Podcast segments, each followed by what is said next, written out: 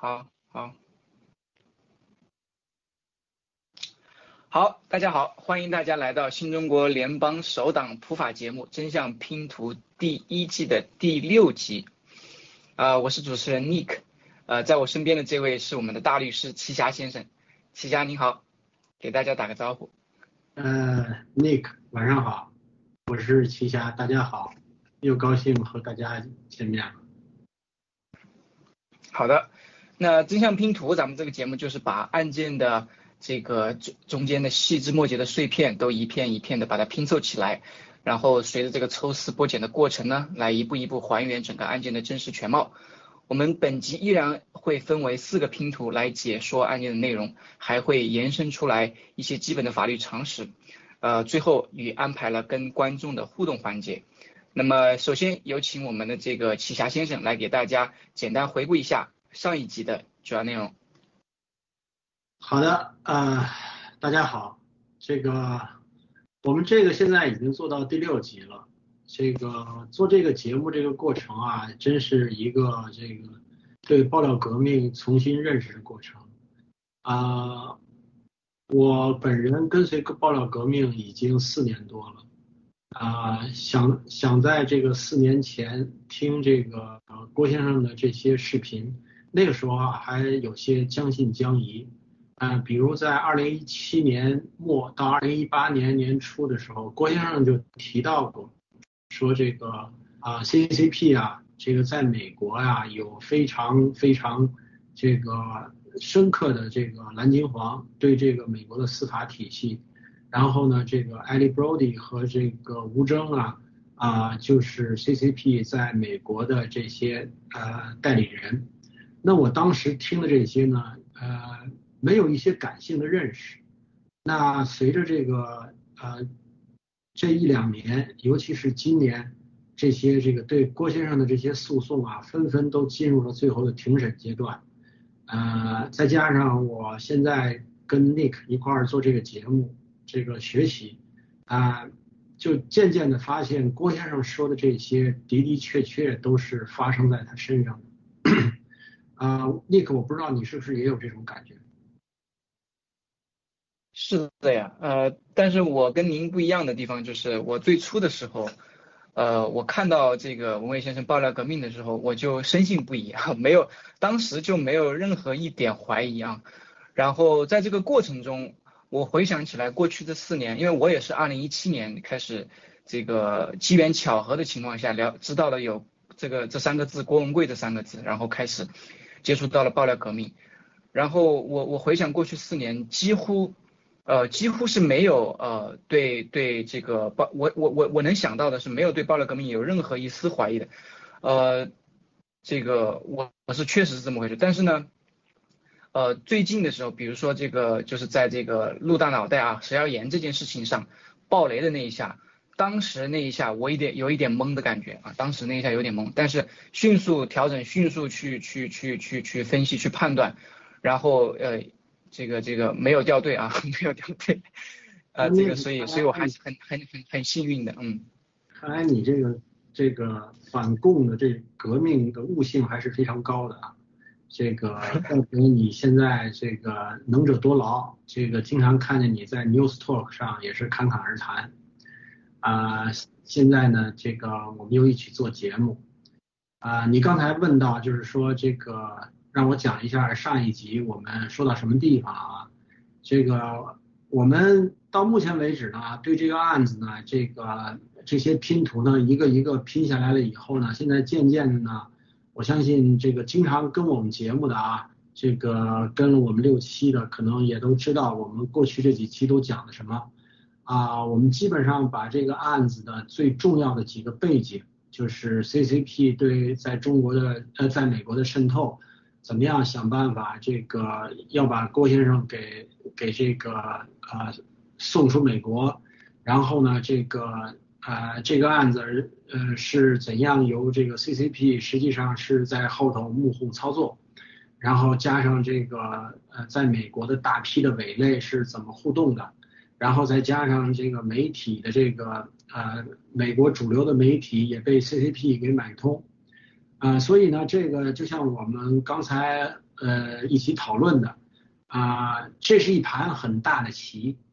啊。那这个二零二零二零二一年的四月十九号呢，这个东丽案诉远景这个案子呢，在这个纽约东区法院就开庭了，呃，庭审呢长达五天之久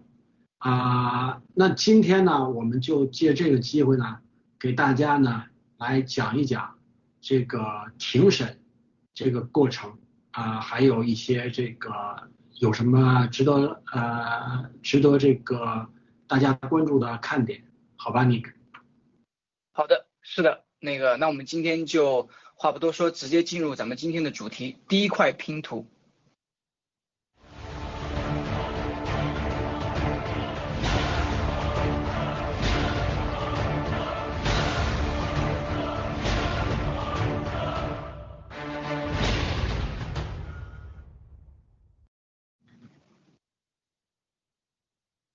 好的，第一块拼图对决。那么大家知道，我们过去这几集啊，就是围绕着这个案子在庭外啊、庭内、庭外啊，这个包括这些这个后台啊等等，就是你看不到的地方那些暗战，然后呢一些呃具体的一些情况，我们给大家做了介绍。那这一期呢，这一集呢，我们可能主要是围绕着在庭审之内啊呃发生的这些事情。那么呃，第一块拼图对决，我们先呃请这个奇侠先生给大家分享呃这个在庭审中的一些呃一些情况。啊，我记得那天是这个四月十九号是个星期一，啊，我呢是这个在大概那一那个天的前一个星期，就通过网上呢就了解到这个这个庭审呢会通过这个电话的方式呢对。公众开，所谓公众开放呢，就是你拨打一个电话号码，然后输入一个法庭提供的一个啊一个这个类似于这个啊啊验证码，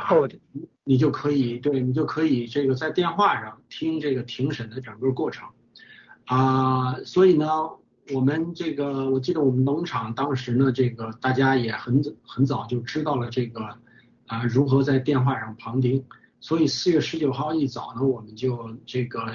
呃有许多战友在电话上旁听，当然更重要的呢，还有一批战友呢就亲临现场，到了这个到了纽约南区法院。我记得当时的这个就是呃我们达维组的几个战友，他们这个带领许多战友在这个南区呢这个进行抗议，哎进行这个示进行这个示威。所谓示威呢，就是当然是支持。这个东丽公司了，那那天呢，这个有不少伪类也现身啊，比如说像这个啊啊伟石啊、希诺呀啊，还有赵岩呀等等啊，但是明显他们呢，跟我们强大的这个新中国联邦的队伍相比呢，真的是非常非常的可怜。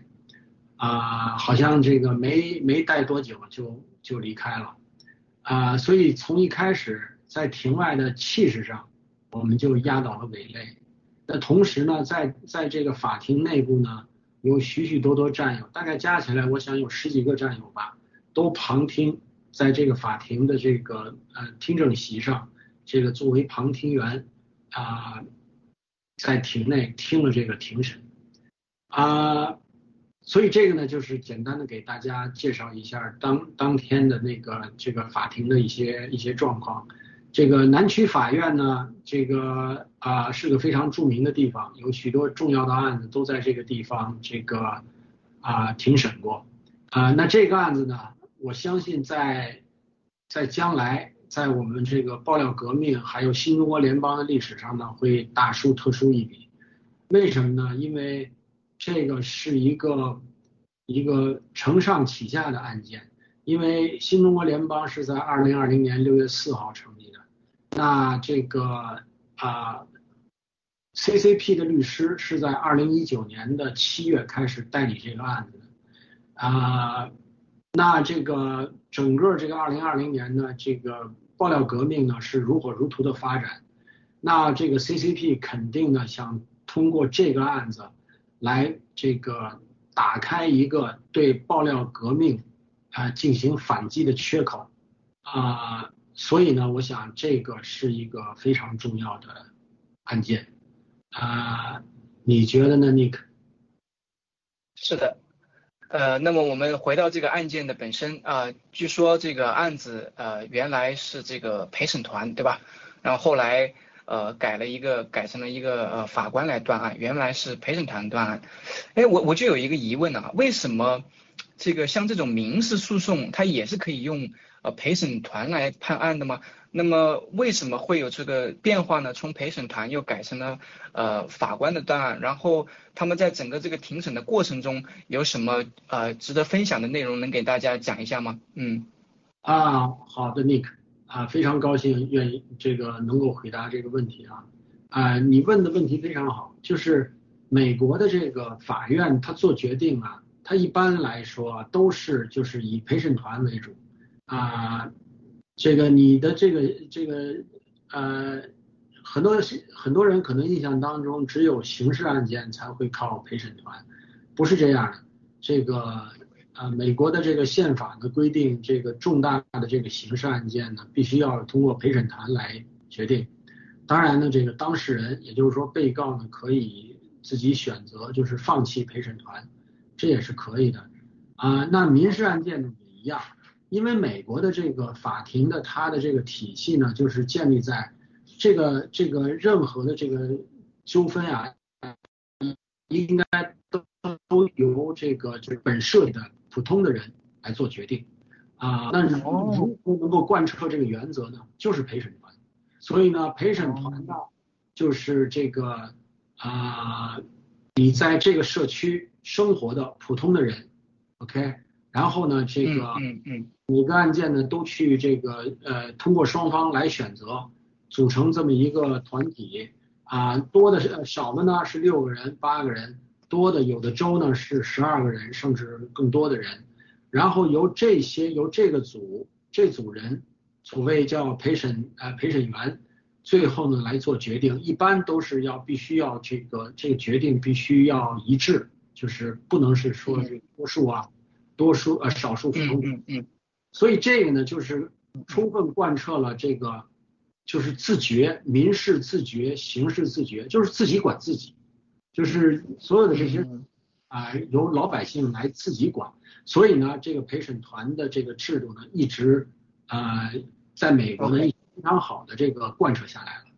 啊，OK，所以法庭上实际上就是一个双方来。诶，说理的一个地方，对吧？双方各各自陈述陈述自己的这个事实，然后证据，然后提出你的诉求，然后呢，在这样的一个公开的一个地方，让让让让这个陪审团也好，或者法官也好，让让这些呃所谓的自己管自己的这些人来看到你们提出来的所有的这些呃摆在桌面上的东西，然后最终做一个决断。那么说到这里的话，我想呃对了解一下，就是在这个案件中。呃，咱们要讲一讲这个东丽和远景他们各自的一个诉求，对吗？然后对，刚才还有那个问题就是为什么后来从呃陪审团变成了法官呢？是这样，就是说呃这个法律一般来说，你在你在递交诉状的时候，这个原告在递交诉状的时候，他必须要在这个在这个呃诉状上的第一页上非常清晰的写下来，他是要陪审团来决定，还是要法官来决定？OK。一般一般大概百分之九十九的诉状都会是要求这个啊陪审团来决定啊，那这个呢就是呃就是我我刚才说的这叫这个老百姓来自己来管理自己的一件事情，就是陪审团。那这个案子里头呢，这个一开始双方都是要求陪审团来来做决定，但是呢由于这个二零一九年年底二零二零年年初的时候出现了疫情。出现了疫情以后呢，这个这个美国的许多法院基本上都处于停滞状态。那这个疫情严重的时候呢，这些法庭基本上都关门了。然后大家可能就还记得这个啊，必须要这个，然后这个虽然部分开放了，但是必须要戴口罩啊，然后要保持这个距离啊，叫 social distancing 等等。那这个有些法庭，包括像南区法院，它这个为了这个抗击这个 CCP 的病毒呢。他们内部呢都会有自己的这个作业的规则，就是新的作业规则。呃，因为你在平时啊，如果这个疫情不在的时候，没有疫情的时候，这个选陪审团是一件这个就是啊非常壮观的事情，因为每天因为这个一个一个法庭有很多案子，对吧？这个像南区法院，他一天可能要审至少要几十个，甚至有可能啊啊，就是说这个最终庭审的案子至少有几十个或者十几个。那如果每个庭审他都需要陪审团的话，那你想一个一个法庭的陪审团，小的是六到八个，多的十几个人，那十十几个的话，那就是小一百多号。关键是这些陪审团是事先是要通过筛选的，是要双方要要有一个程序来来做这件事情。所以呢，一般你都会要你你要你要找这个十，比如说十二个陪审团团员的话，你就得要找可能至少二十个。或者这个双倍的这个陪审团员，因为大家双方要选嘛，从中要选嘛，所以这个程序呢就会造成有许多人集中在一起，那这样对这个防疫是非常不利的。所以呢，这个这个案子最终呢，这个从这个陪审团转成这个法官呢，有这个疫情的因素在里头，当然呢也有这个呃也有这个一些这个其他的因素，比如说这个啊在这个。案件的审理过程当中呢，这个这个郭先生的这个是不是一己人士或者是不是双料间谍这件事情呢？啊，是是一个很大的一个法律问题。那在纽约，你想想这个这个媒体基本上都是被这个主流媒体控制。这个如果选如果这个挑这个陪审团的这个成员的话，那这对郭先生不利的这个陪审员。进入这个陪审团的话，这个可能性还是非常大的啊。这个呢，只是我的一个猜测啊。OK，所以呢，这个我觉得可能这个郭先生的团队到最后呢决定说，那好，那我们让这个法庭来法官来做判决，也也也有好处，因为法官毕竟他知道法律，然后呢，他这个知道有些哪些证据可以可以这个啊不予以考虑，哪些证据是必须考虑等等。所以这个是我的一个个人的一个观点，我没有，我没有这个呃这个和这个郭先生的律师呃探讨嗯，明白明白。好的，那么在法庭上双方提出了各自诉求，就这一点的话，您能给大家再再再回顾一下吗？就当时东丽和远景啊。对，我记得我对呃那个这个这个我觉得。这个实际上东丽就是啊，东丽的要求非常简单，就是啊，这个合同的这个这个这个被告签合同的这个被告，这是一个这是一个什么合同呢？这是一个这个刑事调查的合同，OK？因为我们要调查这个啊这个 CCP 的这个道国集团的这些犯罪行为，所以这是一个犯罪，这是一个这个刑事调查，有刑事调查性质。那因为这个合同呢是在弗吉尼亚州签的，所以呢，这个弗吉尼亚州的法律呢应该对这个合同有管辖权。那根据弗吉尼亚州的法律，任何的这个刑事调查合同签署这个刑事调查合同，然后提供刑事调查服务的这个人员必须要有执照。OK，那这个执照呢如果没有的话呢，啊是不利于这个公众政策的。所以呢，如果没有执照的话，这个合同就作废，你这个所有涉及到的金额。都应该退还给对方，所以这就是东丽公司的诉求，很简单。那远景呢？那我想大家可能现在也应该了解了。远景呢，他他一开始说是违约，直到这个 CCP 的律师进来了以后呢，他才说啊，这个我们要反诉这个东丽公司，为什么呢？他们欺诈，那就是说他们的他们的理由呢，就是就是郭先生是这个双料间谍，然后引诱。这个远景签了这个呃这个协议，呃，但实际上呢，他的目的呢，并不想这个呃做这个刑事调查，所以他的这个他的这个诉求呢是就是是这个啊非常扭曲的这个对呀，所以呢这个这个双方呢就就在这种情况下就就打到了法庭，打到了最后一庭，要这个。呃，要彼此呢，要这个有自己的证人来作证，然后让法庭呢来做决定。对呀，就是就是这个这个案子，我们反复讲啊，就是它的性质，就是这个合同的性质非常简单，对吧？就是说你去做调查，那么这个案子本身性质也很简单，就是当我发现你不具备这个资格的时候，你不能做这个调查的时候，我把我付给你的钱收回来，对吧？那对方他不是说不是说证明试图证明说我有这个资格，我能收你这个钱，对吧？他想收这个钱，但是他不去说我有这个资格收你的钱，他反倒说是你诈骗我啊，你诈骗我，你给我一百万，然后你诈骗我啊，这个逻辑实际上真的确实挺扭曲的，一般人可能还绕绕不过来，对吧？就这个逻辑。呃，说到这儿的时候，我我我稍微打断一下，他实际上他也试图向这个法庭证明说。哎，法官，我们做的这个并不是刑事调查，并不是刑事调查，我们做的这个是一个叫这个调研啊，英语叫 research 啊，不涉及这个刑事范畴之内。但是呢，他的这个论点呢，这个呃，最终被法官给驳回了，因为法官说看了你的这个合同的性质，还有你。你描述了你们要做的内容的性质，几乎跟这个刑事调查的这个内容是，就是弗吉尼亚州这个定义刑事调查的内容是几乎是非常吻合的。所以呢，这个，所以他就这这招不行呢，他就用这个另外这一招，就是说这个告告这个郭先生气场。好，对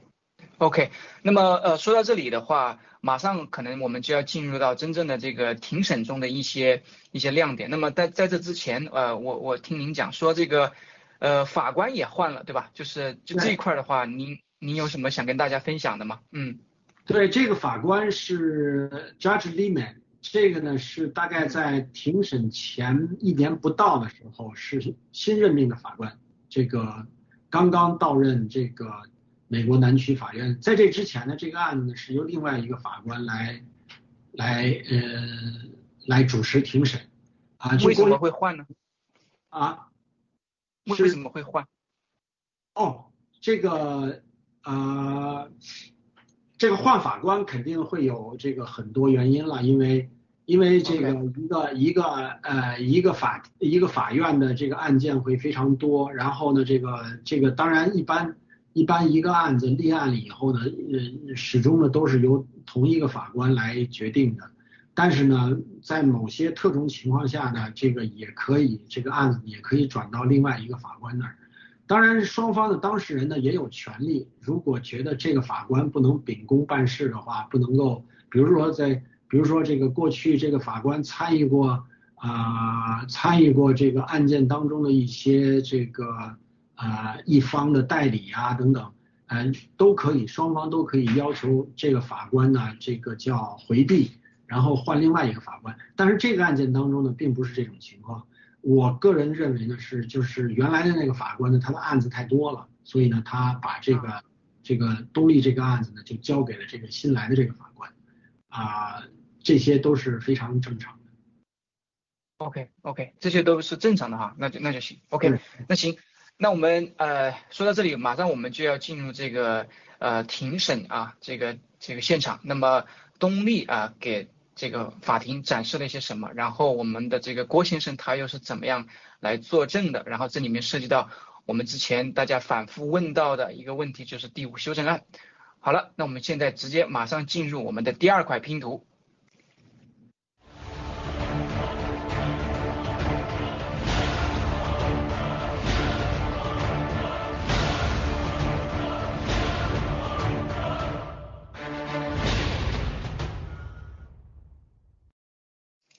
好的，那第二块拼图是维珍，大家一看这个就明白啊，就是说我们在法庭上作证啊，我们向法官展示证据，然后去去陈述事实的时候，一定要呃坚持这个这个这个这个这个这个为真不破的这个大原则啊，否则的话，你一旦有什么偏差，撒一个谎，或者说是呃这个这个不不不不不去按照事实的话，那么很可能后面你你都。会造成这个无法呃挽回的这个损失，你是救不回来的，因为你一旦撒谎的话，这个性质就完全不一样了。那么我们有请我们的齐霞先生来给大家呃介绍一下啊，在这个这个庭审的过程中啊，我们东丽啊给法官展示了什么，然后我们的郭先生又是怎么样给这个呃这个这个法庭来作证。然后呢，针对这个第五修正案啊，特别重点要讲的这个第五修正案，我们也给大家尽可能的分享这个我们这个齐霞先生从专业的角度去分享他的一些观点。好，有请。啊，好，谢谢 Nick。啊，这个呃，这个案件庭审一开始以后呢，首先呢是由这个原告，也就是东立方这头的证人呢来作证。啊，东立方这头的证人呢，这个主要是有三位，啊，是这个啊王艳平，呃韩春光，然后还有就是啊郭先生。啊，这个呃东立公司的这个。呃，两个人，这个呃，就是这个 Michael Waller 和 French Waller，他也被这个东立方要求啊作证啊，也是也是作为这个原告的这个证人啊。那为什么这么做呢？是因为他这个东立呢要求这个 Michael Waller 和 French Waller 这两个人呢，把这个就是这个这个合约啊。签订的前前后后的这个背景情况是怎么回事？啊，要让这两个人呃这个做一个这个陈述，啊，就是通过这个作证的作证的方式，OK？啊，这个我不知道大家有没有去美国的这个法庭啊当过证人啊？可能这种情况都非常少。啊，你作证的话，这个每个在美国出庭的证人，他们在。他们在作证之前呢，都有一个程序，无论你是在联邦的法院还是在这个州的法院，啊，这个法官呢都会说好，这个比如说 Nick，比如说你要作证，对吧？那法官说好，这个呃法庭的这个书记官某某某，请你给让这个呃给这个 Nick 来做这个呃这个作证的记录。宣誓作证的宣誓，好，就是叫要那这个，然后呢，这个书记官就说好，，Nick 先生，请你站起来，请你举起你的右手，啊，你发誓，你今天在这儿做的这个所有的证词都是真实的，啊，除了真实，你有其他的啊，是不是？然后尼克你说是的，然后书记官说好吧，你坐下吧，然后说开始，每一个证人都会这样。这个包括翻译也会这样，啊，我们在那个电影里面都看到过这样的场景，就是呃，all truth, nothing but the truth, truth only，对吧？这个讲三遍，这个对，这个，但这个，哎，这个我想问一下，就这这个仪式啊，这个仪式它很庄重、很严肃，对吧？但是如果说真的有人他要去做伪证的话，实际上这个过程对对那个真正他就是铁了心了要做伪证的人来讲的话，他有什么？它的意义在哪里呢？您能简单给大家讲一下吗？就就这就这个案件来讲，您刚才讲到这一点是出于什么样的一个考虑？有什么特别想要呃点名的地方吗？你可以给大家分享一下。嗯，那我的意思呢，就是说你一旦宣誓了，你一旦要说这个要说真话的话，那你所有的证词，你在这个法庭上回答这个你的律师或者对方的律师对你的提问的话，你的回答都应该是真实的。OK，你如果是假的话。如果将来被，比如说被呃被对方证明你在撒谎的话，这是一个刑事犯罪，OK？你在法庭上做伪证是刑事犯罪，叫 perjury，OK？嗯嗯。那这个刑事犯罪呢，这个重的可以判你监禁你至少超过一年。嗯。所以这个你说你说这个。啊，美国的法律对对这种这个在法庭上撒谎的人有没有这个一个非常有效的一个啊一个制约呢？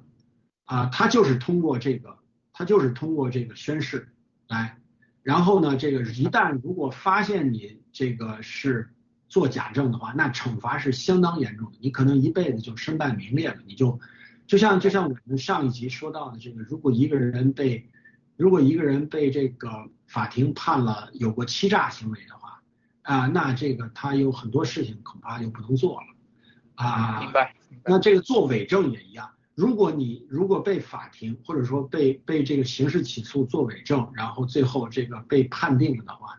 那这个这个人等于是一辈子就就会背着这个包袱啊走一辈子。我明白，我明白了，就是说在这样的一个信用社会啊，就是说你要是出现了这样的信用上的污点，尤其是像这种在法庭上，对吧？那么接下来你的人生基本上就是可能是整个就废掉了。所以说，当你宣誓之后啊，宣完誓之后，你在法庭作证的时候，你如果想要做伪证，你可能得要掂量掂量这个伪证做完之后的后果对你整个人生的影响，对吧？这是一个非常非常严肃的事情，所以我觉得也是有一个非常大的一个威慑力在这里，对吧？嗯，所以我们我们这那个呃，这个是作证的一个一个很重要一点。我们先把这个课，先把这个话题呢先放一放，然后呢这个。呃，大家记住我们今天讲的这个，然后呢，这个我们过一会儿呢会讲到这个第五修正案，呃，那我们这个会在讲第五修正案的时候再回来，再来再来看一看这个宣誓的这个意义，那就那就更更有针对性了。啊，所以这个啊，在这天的这个庭审当中呢，这个啊。呃，三个证人对吧？我们我们这边三个证人，对方两个两个这个骗子也成了我们的证人，对吧？对，对，我们的证人，对我们的证人。但是呢，我们我们要让他作证，记住，我们要让他作证，他又必须得说真话。所以呢，实际上我们这个就是东丽让他作证的许多内容呢，都是对东丽非常有利的。比如说很重要的一点就是，比如说这个 Michael Waller，这个我们的律师上来问他的时候。就是完全不浪费时间，就是问，就说你你的这个你的律师费是谁付的？你现在的律师费是谁付的？啊，你知道不知道有这么一个公司叫呃，Circunus，你知道这个 Circunus 的这个股东或者他的这个行政副总裁是谁吗？这个他说我知道他是 Ali Brody。然后呢，这个啊还有一个插曲就是说。这个这个东丽的律师上来问这个这个 Michael Waller，就是说你的这个律师费是是谁付的？这个 Michael 这个 Michael Waller 的律师马上向法庭说：“我反对这个 这个问题，不要让我的当事人回答。”那个法官说：“你反对无效，这个我要听他这个是怎么作证的，你你要回答问题。”因为在法庭上，如果你你这个一个证人被问到一个问题，啊，你的当事人、你的律师觉得这个啊，比如说这个你如果回答这个问题的话，就是说你的这个证词也可能是道听途说，根本没有证这个证证词的效力的话，你可以提出反对，就是你电影里看的。那如这提出反对以后呢，这个作证的人呢，应该马上就就停下来，不要不要回答，因为你如果这个你的律师说反对，但是你还回答了，你等于就放弃了，就是等于你自动放弃了这个律师的这个反对的机会，OK？所以一般这种情况下，你都要停下来，然后等着法官来做决定啊，所以呢，这个 Michael Waller 也是这个等着这个等着这个法庭来做决定，但是最后法官说啊。反对无效，我要听他这个是怎么作证的，所以就牵出来了，就扯出来了一大串这个啊，艾利· d y 啊啊，然后这个东丽的律师就接着问说，你知道不知道 Ellie Brody 是这个已经被这个美国司法部起诉了，并且他认罪了，他认他是中国共产党的代理人，在美国的代理人，你知道不知道？OK 啊。所以这就是一个非常好的记录，这就是证据，对吧？你刚才已经宣誓，你你你作证，你所有都是真实的。然后呢，你他也他也作证说，我这个钱的确是这个公司支付的。然后你还有其他，你还你要介绍出新的证据来，就是这个司法部的这个庭审的，呃，司法部的这个认罪记录，认罪记录它是必须得是证据，OK？尤其是司法部，美国司，对对对，它跟媒体法律文件有。有天壤之别，OK，所以这一连串就就把这个呃这个等于把这个东地呃把这个远景公司的这个它的这个非常非常的这个软肋就展现在法庭面前。呃，这个地方我想问问您一下，就是说在对咱东丽，就是因为我们思路很清楚，而且我们知道我们是是对是错是正是邪，对吧？那么我们向法庭只要展示说对方的这个问题之所在，那么也在这件事情上其实就是他律师费的问题。刚才您讲到说法官问他。这个呃，这个我们问他这个艾利波迪的这个呃已经认罪了这个司法部的文件对吧？就这个案子是一码案吧，好像是对吧？那么那么呃这个这个对方的这个就是被告啊又是证人，他们俩是怎么回答的呢？他们是知道吗？他们在法庭上他是说的知道呢，还是说的不知道呢？他 OK，他上来当然呃上来先是他的律师说反对，说这个对。这个呃，这个呃，这个司法部的这个文件没有相关的，跟这个本案没有关联。那这个时候呢，这个东丽的律师呢就向法庭解释说，为什么？说我们我们要我们要展现的是这个这个呃律师费是 CCP 支付的啊。这个时候呢，法庭又有另外一个新一个另外一个插曲啊。这个呃，一个是 Ali Brody，这个同时呢，东丽呢也牵扯出，也把这个呃这个 Bernard Wu 的名字给提出来了，所以呢，这个法官就问说这个 Bernard Wu 是谁？当然这个呃这个 Bernard Wu 的名字出来了以后，要求这个 Michael Waller 作证的时候呢，这个呃远景的律师也提出了反对，但是呢，这个呃法官就说这个。呃，就让这个呃东丽公司的这个律师来解释，说这个 Bernard Wu 是谁。所以东丽公司呢，就就这个律师就向法官解释说，说我们有啊，我们要这个向法庭展示的就是说，这个啊，这个 Bernard Wu 呢是这个实际上是中国的这个在美在美国的代理人，代理人。呃，他呢实际上是把这些资金呢周转过来，然后这个付了律师费。然后呢，同时呢，在这个跟这个法官讨论过程当中呢，这个呃，东丽公司的东丽的这个律师呢，也提到了这个马蕊强奸案，还有其他的几个案子，那个背后都是背后对吧？背后支付律师费的，OK。所以呢，法官就说啊，如果是这样的话，我我我想听听这个这个呃，这个就是被告是怎么作证的。所以呢，最后呢，这。就是还是还是要求这个 Michael Waller 来来作证，就是这个回答这些问题，OK？他是怎么回答的呢？这个很关键。啊，你你你说 Michael Waller 是吧？对啊，他们是就是当我们问到他，哎，这个 Ali Brady 对吧？律师费哪来的？哪个公司？然后 Ali Brady 呃这个跟个公司的关系，然后 Ali Brady 在这个司法部有另外一个案子，他都已经认罪了，对吧？这是一个啊，everybody，他们他们，你你知不知道他们是怎么回答的呢？这个很关键，我觉得。哦，这个 Michael Waller 他是他回答说是呃他是他是知道这件事，他知道这个他知道这个 Ali Brody，OK，啊，但是呢，关于这个就是关于这个司法部的这个认罪书这件事情的话，啊，嗯，他不是特别正面的回答这个。啊，OK，他是他是没有没有这个啊，当然这个东立的律师呢，他也提的是，就是说你知道不知道《纽约时报》的一篇报道，在这个报道里头呢，就提到了这个 Ali Brody 呢，他认罪了啊，他在美国认罪了，然后呢，同时向法庭指出说，这个法官，我们把这个 Ali Brody 的这个认罪的这个协议。作为作为这个我们的这个文件的一部分，已经上交给法庭了。OK，嗯，所以呢，这个东丽呢，实际上是要，实际上呢是要向法庭展示呢，就是说，啊，Michael Waller 知道 Ali Brody 被被这个，就是说他他认罪了，而且他认罪呢是这个呃是这个呃没有登记。OK。然后呢，他的钱呢，实际上也是从这个艾利·布罗迪那儿来的，OK，所以这几点都已经串起来了，OK，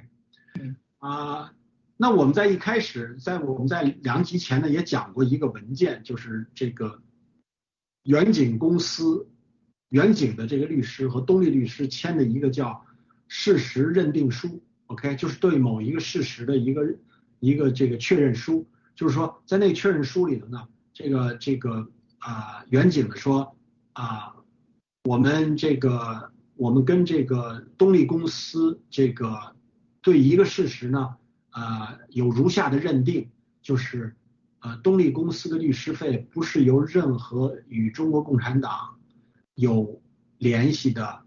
啊个人或经济实体来支付的，OK？对，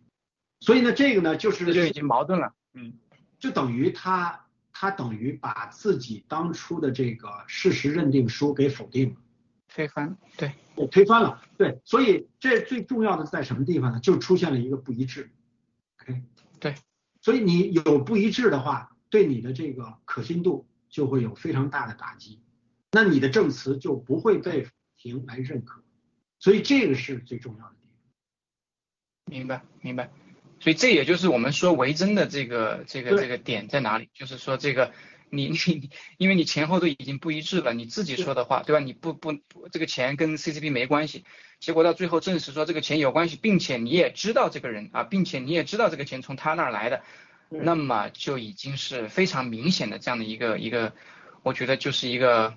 呃对他们来说应该是从他的角度来讲是一个败笔，对吧？对我们来讲就是说他已经露出了马脚啊，就是在这儿。啊，对对，那这个就是说哦，这个就是说，这个就对他们的这个所谓的这个呃这个指控郭先生是间谍这件事情，就等于是一个非常大的一个叫什么一个这个呃，等于是支持度上的一个打击吧，对吧？你你怎么可能对？那你的逻辑上就讲不通了。这个郭先生怎么可能是？如果他是你你说他是间谍的话，那那你为什么还要用这个 CCP 的钱来打官司呢？来支付律师费呢？对吧？对，不成立就不成立嘛，对吧？因为如果他的这个指控是事实的话，呃，那么他跟郭先生是一条船上的，对吧？那就不存在 这个案件都不都不能存在，所以就是各种的这种逻辑的不自洽，对吧？那么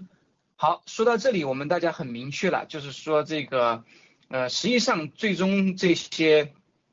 最关键的证词也好，最关键的这些证据也好。都来自于被告啊啊，就是被告啊，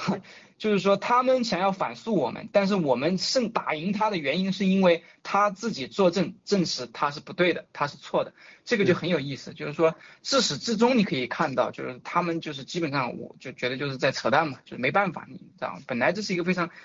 这个简单的案件，你们非要去拿这个案件去攻击这个作为一个工具嘛，来来攻击爆料革命，那只能是这样的结果，不可能会有第第二种可能性，对吧？你只能是你你你完全是这个无中生有的一些东西嘛，最终就会被证明嘛。那么说到这里，我们还是要继续去呃这个深入的去讨论一下，就是郭先生作证的这个环节，因为我可以我也可以看到，就是那个卷宗里面郭先生其实作证的这个篇幅其实是很大的，然后在这个过程中，郭先生大量的引用了这个呃第五修正案，对吧？那么这一块的话。在这个庭审的过程中，呃，这个齐夏齐夏先生，您能给大家详细的这个分享或者说分析一下郭先生作证的整个这个环节啊、呃，以及其中的一些呃有没有一些奥妙玄妙之处啊？嗯，这个郭先生他那天作证的时候呢，这个呃，首先啊，他这个他并不是东丽的这个，就是说呃，他并不是东丽的股东，对吧？他也在东丽并不并不担任任何职务，所以呢，他那天作证呢，完全就是这个作为东丽的一个这个证人，被邀请的证人去作证的。呃，在他作证的时候呢，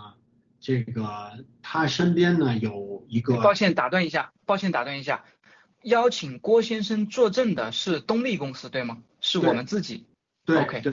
对 OK，好，好。啊、所以呢，在这个在这个呃，在这个作证的这个呃，就是呃，郭先生有他自己的一个律师，OK，啊、嗯。坐在他的旁边儿，因为这个律师呢，呃，他是为了要保护郭先生的权益的，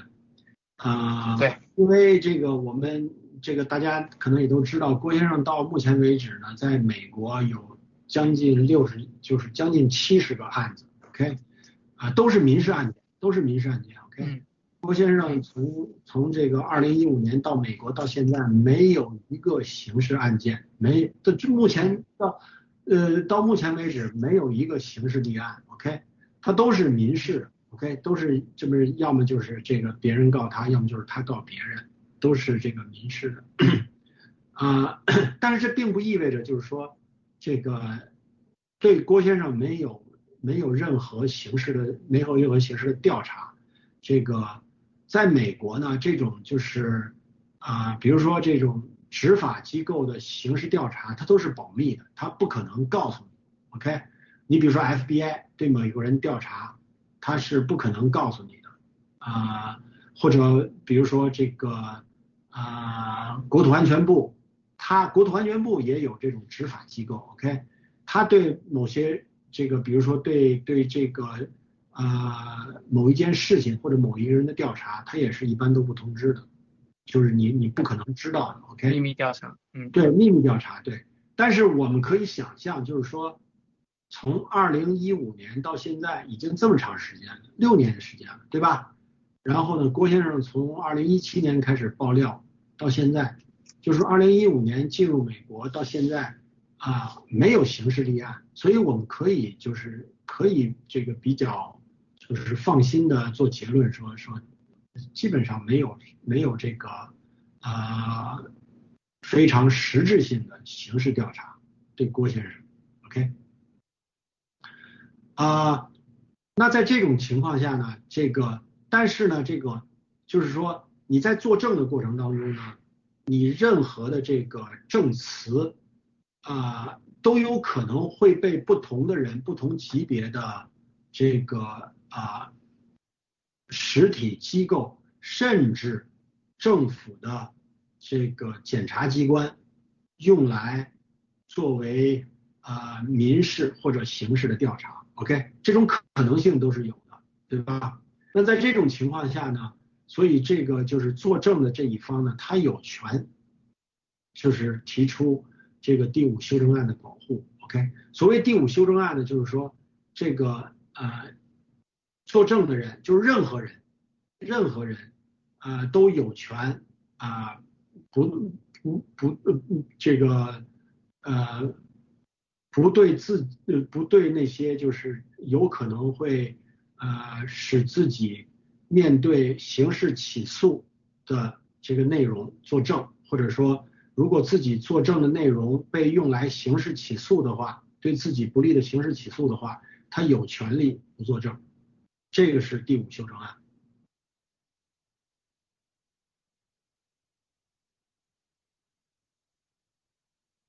Hello，啊，不好意思啊，刚才 mute 了。就是说，第五修正案是大家非常关心的一个话题，然后我们这一期也是重点要展示的这样的一个，就要讲这这样一个话题。那么我们这一次就非常深入的去探讨这个问题啊，重大重重多的篇幅都会在这儿。那么我想问一下。第五修正案它具体的内涵，我们可不可以理解为，就是说，任何人在法庭作证的时候，你不呃，你可以选择，或者说你有这个权利拒绝自证有罪，对吧？就是呃，或者说你有权利去拒绝呃做一个证，那么这个证很可能对你自己造成负面的影响。从从刑事的角度来讲，是是可以这样理解吗？这就叫第五修正案是吗？对，你如果自你这个做证词的话，有可能会这个。用来对你进行刑事起诉。嗯嗯嗯，OK OK，任何人都有这样的权利哈。任何人，任何人都有这样的权利。我们到时候在这个普法内容的时候呢，还会展开了讲。那这个呃，这个第五修正案呢，是实际上是美国宪法一开始的叫这个基本的这个人权案的一部分。OK，这个很早的从这个英国是沿袭下来的。那在这个案子里头呢，啊，郭先生引用了很多次的这个第五修正案，我觉得呢，这个一方面呢有客观的原因，就是什么呢？就是这个因为郭先生他的这个个人，就说他的家族资金，他的家族有很多资产。这样吧，那个齐家先生是这样的，我觉得呢，呃，我们这样，呃，刚才你讲的这一部分，我们稍微呃往后放大概一两句话，但是前面这一两句话，我们想，我想这样。能不能给大家分享一下，就是在这个庭审过程中啊，律师问了郭先生哪些问题，或者说你能记得的啊，就是比较有代表性的啊，问了些哪些问题？然后在这个问题上，郭先生引用了第五修正案，然后呢，您再分析说啊，他。呃，出于什么样的一个考虑啊，或者说是跟他的资金啊，或者说跟国内的那些什么资产还是什么的啊，来这样来分析，就是先拿出来这样当时的一个实际的场景，好不好？就当时那个律师怎么问的问题，然后郭先生怎么样去回应的，然后您再分析啊，是出于什么原因啊，有什么样的好处对郭先生来说，好不好？这样来说，嗯，比如说我们举个例子啊，就是这个呃，这个远景的律师问，在这个庭上问郭先生，就是说。你的这个呃，你在香港的资产是不是被查封了？OK，那郭先生呢就征求了这个啊他的这个个人他的这个个人律师的意见，那个人的律师呢就让他建议说你你要这个这个引用第五修正案，所以呢郭先生在这个问题上呢就就引用了这个第五修正案啊。我个人的分析啊，就是郭先生之所以这个在这个问题上，这是这是他的香港的香港的这个资产嘛，对吧？啊，那像郭先生他个人有在全球各地都有很多资产，OK？啊，在香港这个问题上，这个不要忘了这个现在的香港实际的控制的这个实际的控制呃政府还是是共产党。对吧？是共产党，对对对。所以呢，这个，所以郭先生并不想这个，呃，这个在庭审上回答这个问题，啊，有可能将来因为他这样回答，在他其他的案子上、其他的这个诉讼上，如果是这个，呃。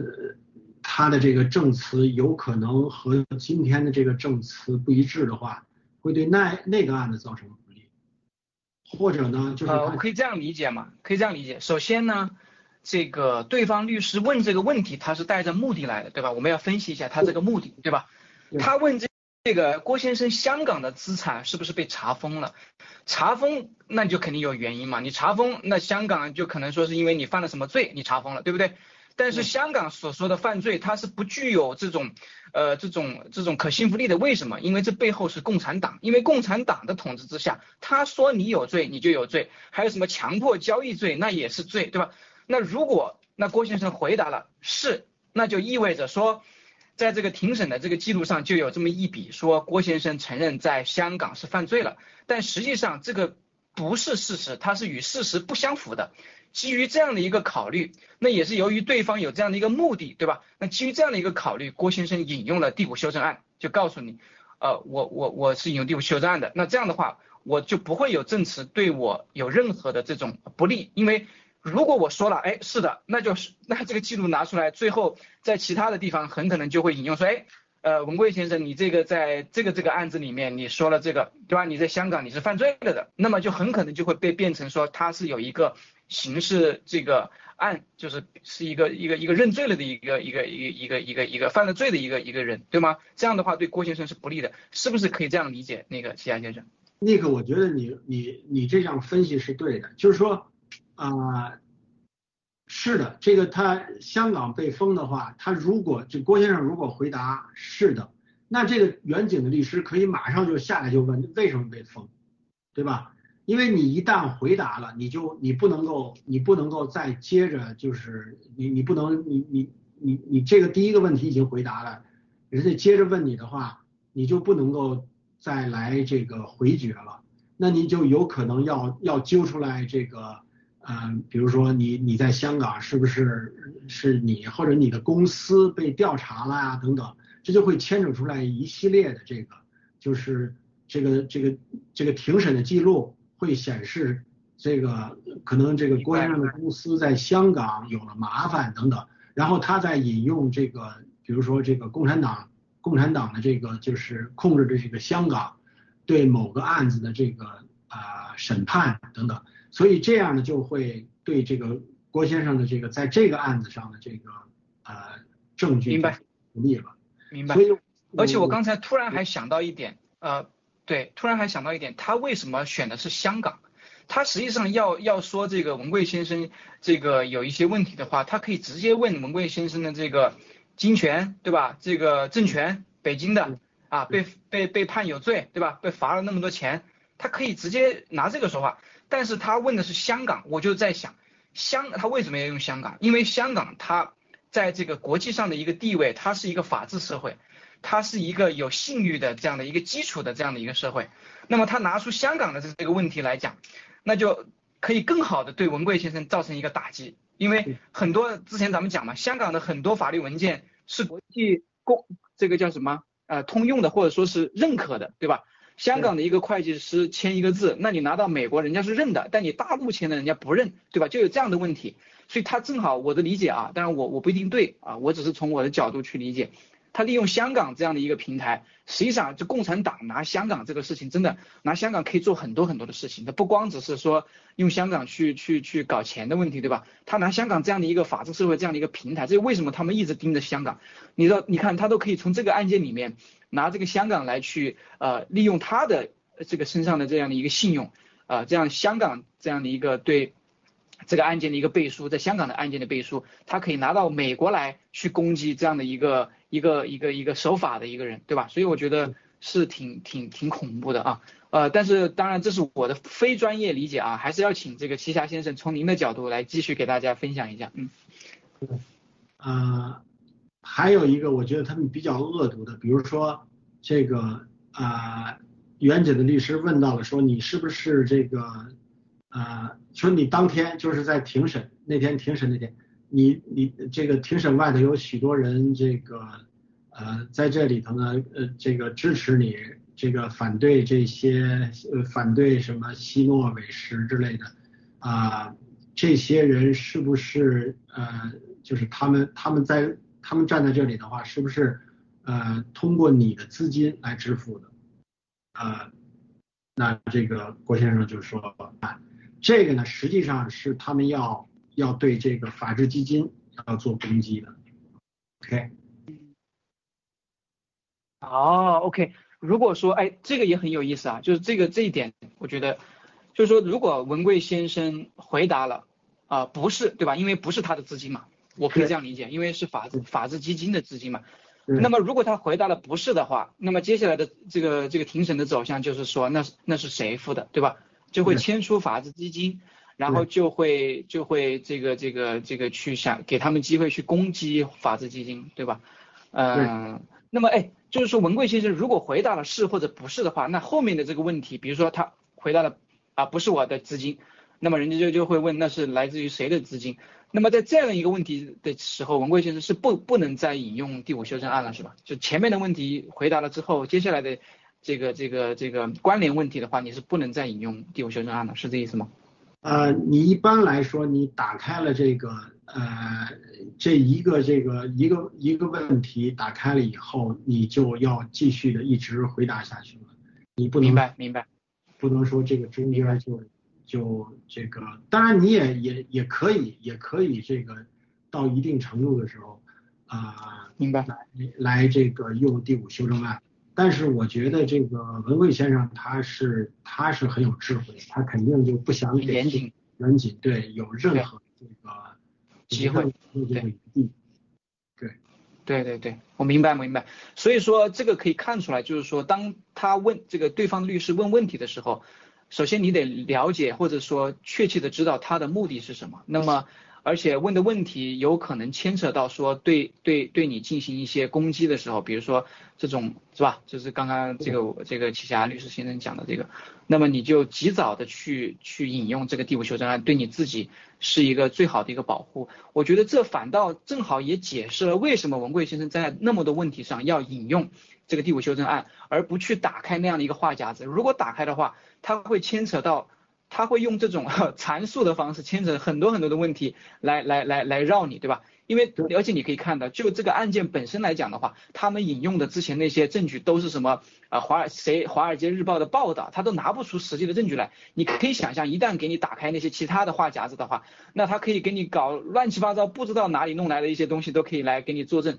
来去来去围攻你，去攻击你。那这样的话也是会造成一个扰乱视听的这样的一个一个影响。所以我觉得。呃，第五修正案的引用，大家应该可以看明白是没有任何问题的。这样的话是更好的去保护你。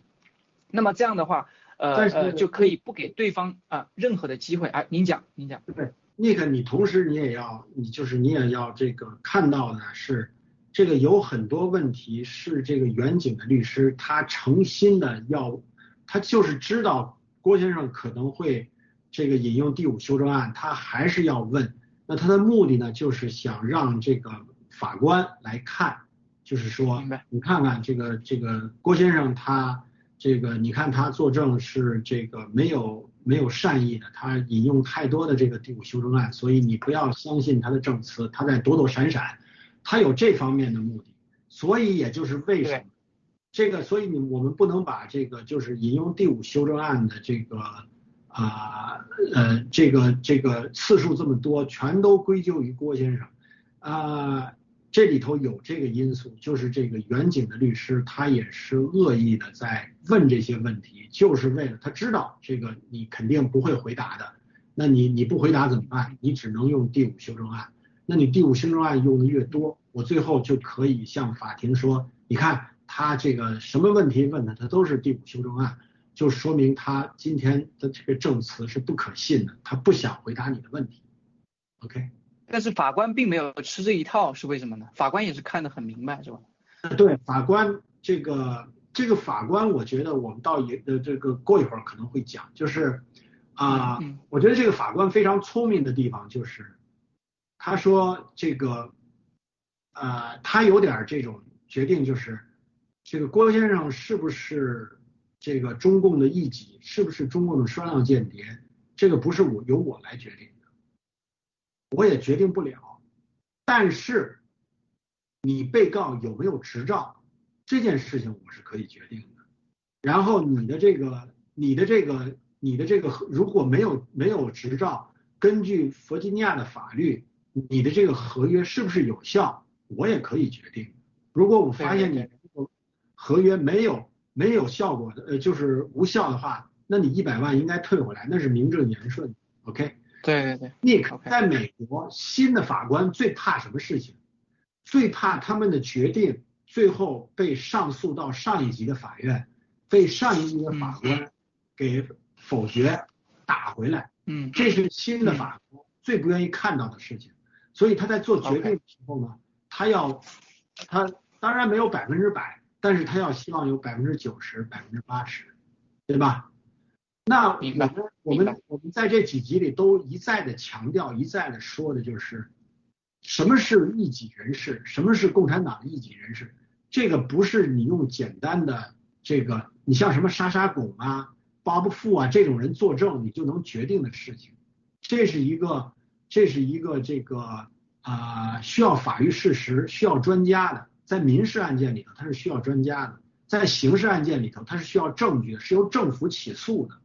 但是显然，这个在在在这个在这个案件里头，郭先生没有这方面的证据，所以呢，只有这个远景的律师在这里头，这个啊找了一堆，这个找了这个沙沙拱，还有呢，就是通过这个对郭先生的这个讯问，在法庭上的讯问。呃，想让想达到这个目的，但实际上并没有达到。好的，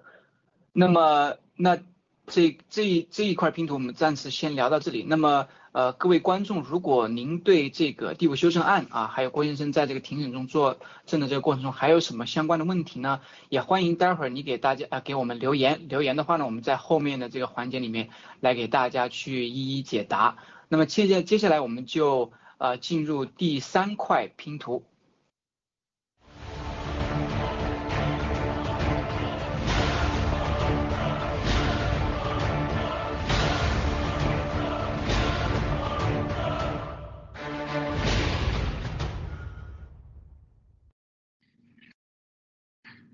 好，溃败啊，我们来看一下，基本上这个案情介绍到现在的话，大家也都啊比较清楚了。那么我们来呃最后给就是在这个这个这个这个庭审的过程中，来给大家来来看一下这个远景啊远景就是对方啊他们的一个庭审策略，他们啊明知道啊我可以理解为他们是明知道自己是有问题的，但是他们依然在这儿打还打了这么长时间。那么从这个呃专业的这个角度来，希望请这个齐霞先生给大家分析一下，远景在这个过程中他们是怎么样的一个庭审策略？最后呢，其实不管是什么策略啊，事实证明他们是呃彻底的溃败。嗯，有请。对，我记得那天我在听这个远景的这个开开场白，还有他的这个最后的陈述的时候呢，啊，他总是围绕着这个，就是这是一个欺诈，OK。那这个一方面呢，他努力的要把这个郭先生呢，这个啊，这个描述成是一个这个共产党的这个间谍。那同时呢，他还用许多这个就是关于这个对这个东丽啊，他也这个做了许多的这个努力，比如说东丽根本就没有钱呐，这个钱是这个第三方支付的。然后呢，这个这个合同呢，这个是很贵的，这个三年要有两千七百万呀。但是东丽根本就没有这么多钱呀，而且呢，这个东丽呢一开始的一开始这一百万呢，也不是也不是他正常的这个营业资金啊，而是这个通过这个呃和另外的一个公司签的一个借款呀。但是这个借款呢，从商业意义上来说呢，又不是实质性的借款呀，等等啊。所以呢，他总是挑这些就是跟这个合约的这个最最本质的东西、最实质的东西没有太大关系的这些啊鸡毛蒜皮的事情，这个通过这些呢来打动这个法庭啊。当然，显然最终呢他并没有并没有并没有成功。这个法官呢还是这个看得非常的清楚啊。所以这个就是远景的这个。嗯，当然，我们一直都说他这个，因为是这是 CCP 的这个超限战嘛，那他这个啊用了很多的这个媒体啊，还有这个通过伪类啊来这个抹黑郭先生啊，同时也是为了打击爆料革命啊。但是就像我说的，这个那法官并不为之所动。你说会不会会不会有可能出现不同的结果？也有可能，也有可能。但是啊，但是这个案子呢，我觉得这个呃，爆料革命也非常有幸，这个这个法官呢，他非常非常这个明智的一针见血的指出来了。他在做决定的时候啊，他在八十九页的决定里头，他的就是几乎这个绝大部分篇幅都是讲这个合约，然后讲这个讲这个呃这个呃。弗吉尼亚的这个法律没有执照是怎么回事？对于这个，对于这个，就是郭先生是这个叫这个一己人事这件事情上，这个法官我觉得很聪明，就是远景远景他这个让让这个 Mike Waller 作证许多这方面的内容，包括在庭审上这样的打击郭先生，但是法官。没有用很多的笔墨去谈论这个问题，可以说是用用用用了这个一页到一页半一带而过。嗯，还有一个非常重要的就是，如果远景觉得他有可能，就是说这个法官的确判错了的话，他有机会翻盘的话，他是他是可以上诉的。但是据我所知，他远景并没有上诉。啊，他们也知道这个这个东西，他们的这个策略玩 也只能玩到这个程度了。再接下去就就是太明显的胡搅蛮缠了，我觉得，对吧？你这个这么一个明显明显的一个案子，这么明确的事实，对吧？双方也都这个打了这么长时间啊，这个 Br 呃 Ellie Brody 也牵扯进来了，也说了，对吧？文内先生也过来作证了。我觉得到这里的话，实际上我觉得到最后就是说，他们这帮人啊，灭暴小组。他们也只能这样交差了，这任务完成了，你再纠缠下去也没有任何意义，对吧？因为事实你知道嘛，你知道你是你们是啥，你知道你们是干啥来的，对吧？所以我觉得就是他们就是接受这个失败了呗，说白了，灭霸小组在这个案子上，在这一条这这一招上出招上，那就是失败了，嗯，而且还会继续败下去。在这儿呢，我就想这个引用郭先生的一段话，就是他说，这个案子最开始的时候，很多人都劝他不要不要，哎呀，不要告他们了。韩连朝劝他不要告他们了，Bill Gers 劝他不要告。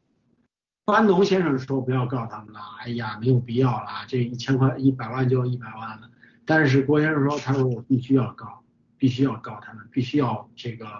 讨回一个公道来。这个实际上，我觉得这个司法体系就是就是这么简单，就是就是你要让这个老百姓有一个可以讨公道的地方，对吧？对，这个那 CCP 呢，就明显的就没有这个地方了。那我记得这个，我看这个郭先生的这个对，就是郭宝胜的这个庭审的一个感想，是郭宝胜还是夏建良？那郭先生就提到，就做了一个对比，就是大连法院这个宣判他的公司和他的员工罚了他多少？是一百八十个亿吧。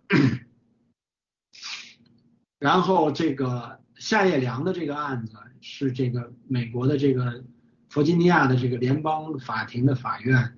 啊，法官他们的这个这个要求这个夏业良赔偿的金额就十万啊。郭先生说，这个案件夏业良的这个案子，从这个一开始起诉到最后判决庭审，大概两年的时间。OK，有上千页的文件。OK，有这个双方有这个啊十几次的这个庭外的审这个呃。听讯，然后上庭那天呢，作证大概两天十几个小时，就为了决定这个十万美金的标的。大连这个呃审这个郭先生这个公司的案子，加上十几个员工，最后罚了一百八十个亿，只用了两个小时。所以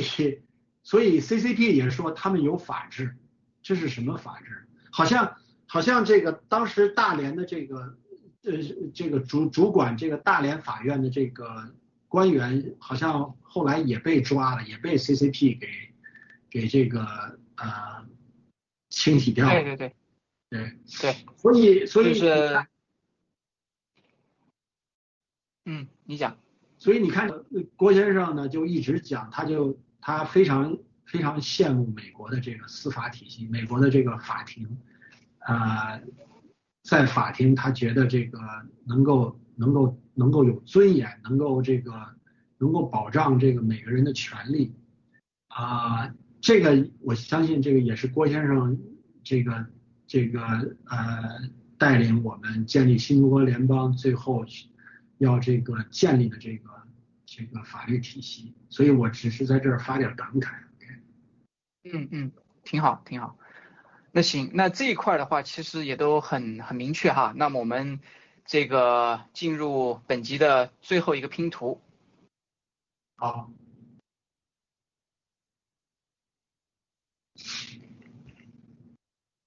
有请导播给给咱们切到第四个，也就是本集的最后一块拼图。好，看来是出了一点技术故障啊，那没关系，那我们直接就开说吧。那第四块拼图呢，就是舌战啊，这个呃，也就到了这个案件的最后的一个呃一个一个一个最后陈述的一个阶段了。那么在最后的陈述中呢，双方他按道理他是按照程序，他是要做一个呃这个总结，对吧？对着对着法官，对着整个法庭。那么就从这儿来，请这个栖霞先生给大家介绍一下当时的一个具体情况，嗯。我记得好像这个最后的这个最后的陈述呢，是在四月二十三号那一天，这个法官呢让双方做陈述。这个那这个东丽公司的律师，我听了以后，我觉得他就说的就这就是一个法律的合同的问题。OK，这个合同是不是有效？OK，很简单，没有什么其他的。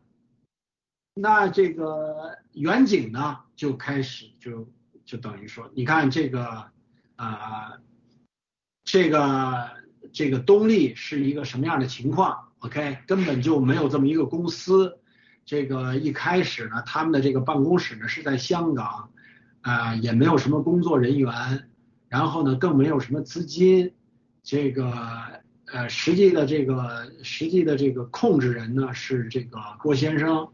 那这个签了这么一个合约，根本就没有钱支付，找了这个第三方做了一个假的借款，弄来了一百万，交给了被告，呃，然后呢要求这个被告呢这个做一些这方面的这个调研，啊，然后呢就违约了，结果呢这个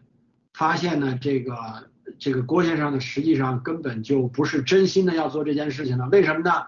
啊，他呢，这个根本就不是真正的异类，呃，异己人士。为什么他不是异己人士呢？你看啊，他这个在美国打击真正的异己人士，他就把这个 把这个我们爆料革命打伪的那些活动给列出来了，什么打伪这个包租富啊，这个美食希诺呀，这些人就出来了。然后呢，就是说，你看这个，呃，这是这是一方面，还有你看他给这个习近平签了一封效忠信，你看这封信签的，这个他说他这个他会这个帮助这个习近平等等，这是什么时候啊？这个把这个拿出来，然后你看有这么多的媒体报道他这个，呃，他是这个呃，他是这个呃双料间谍，这个实际上是真正是为共产党服务的。呃，所以呢，他是这个是引诱了这个远景公司签了这么一个协议，他实际上根本就不想执行。啊，这个听完了这以后啊，这一般听完双方的这个最后的陈述以后啊，法官一般都会要么就直接判，要么呢，法官呢就说就就会这个会布置一些新的内容，比如说。你们双方有没有什么新的证据啊？或者我有现在有这么一个法律问题啊，需要你们去双方去写个辩论提纲呀等等。我记得当时法官呢说好，这个你们你们两个法官啊原话说，你们你们这个案子这个庭审双方都做了非常好的工作，这个对我印象非常深刻，你们双方都做得非常好。这个我现在呢就提出来这么几个问题，啊，法官说。第一个呢，你们要回去给我看一看弗吉尼亚的法律，关于这个刑事调查是怎么界定的。这个我有一个问题呢，就是如果这个你们签你们签订的这个双方签订的这个协议啊，这个刑事调查的这个就是你的这个行为啊，不是在弗吉尼亚的，比如说有可能在弗吉尼亚州以外，那弗吉尼亚的法律是不是还继续适用？OK。就是法官，这是这是提的第一个问题，啊，然后法官呢又提了第二个问题，啊是啊也是关于就是弗吉尼亚的这个就是合同法，这个哎我印象当中是关于执照，就是就是这个这个呃呃这个签署的这个呃协议的人必须要有执照，啊，所以呢。这个法官这两个问题提出来了以后呢，我当时的印象就是，法官可能会还是他做决定，还是可能以这个合同合同法为这个为主要的这个部分。对，而且呢，这个这个呢，我就觉得可能这个就是政治方面的这个案子政治方面的因素不会太多的。啊，嗯，结果两个月以后，这个。决定一出来，我说句实话，我还是有点出乎预料的。为什么呢？就是我觉得，我觉得法官呢，就是如果是那种就是双方各打五十大板那种情况，因为当时我还是我还觉得有可能是这样。这个跟这个郭先生开会的时候，郭先生也问了，我说这个有可能双方各打五十大板，但是郭先生很有自信啊，我说郭先生说我们肯定会赢的。结果这个我我当初猜测呢是。这个法官呢会会判定这个这个就是说这个合约呢部分成立，呃，但是呢因为这个远景也做了一些事情，所以呢就是说这个啊远景至少有一部分钱可以拿到。结果想不到最后呢法官完全就是这个做的决定呢从实质上就等于是这个判东丽全赢，因为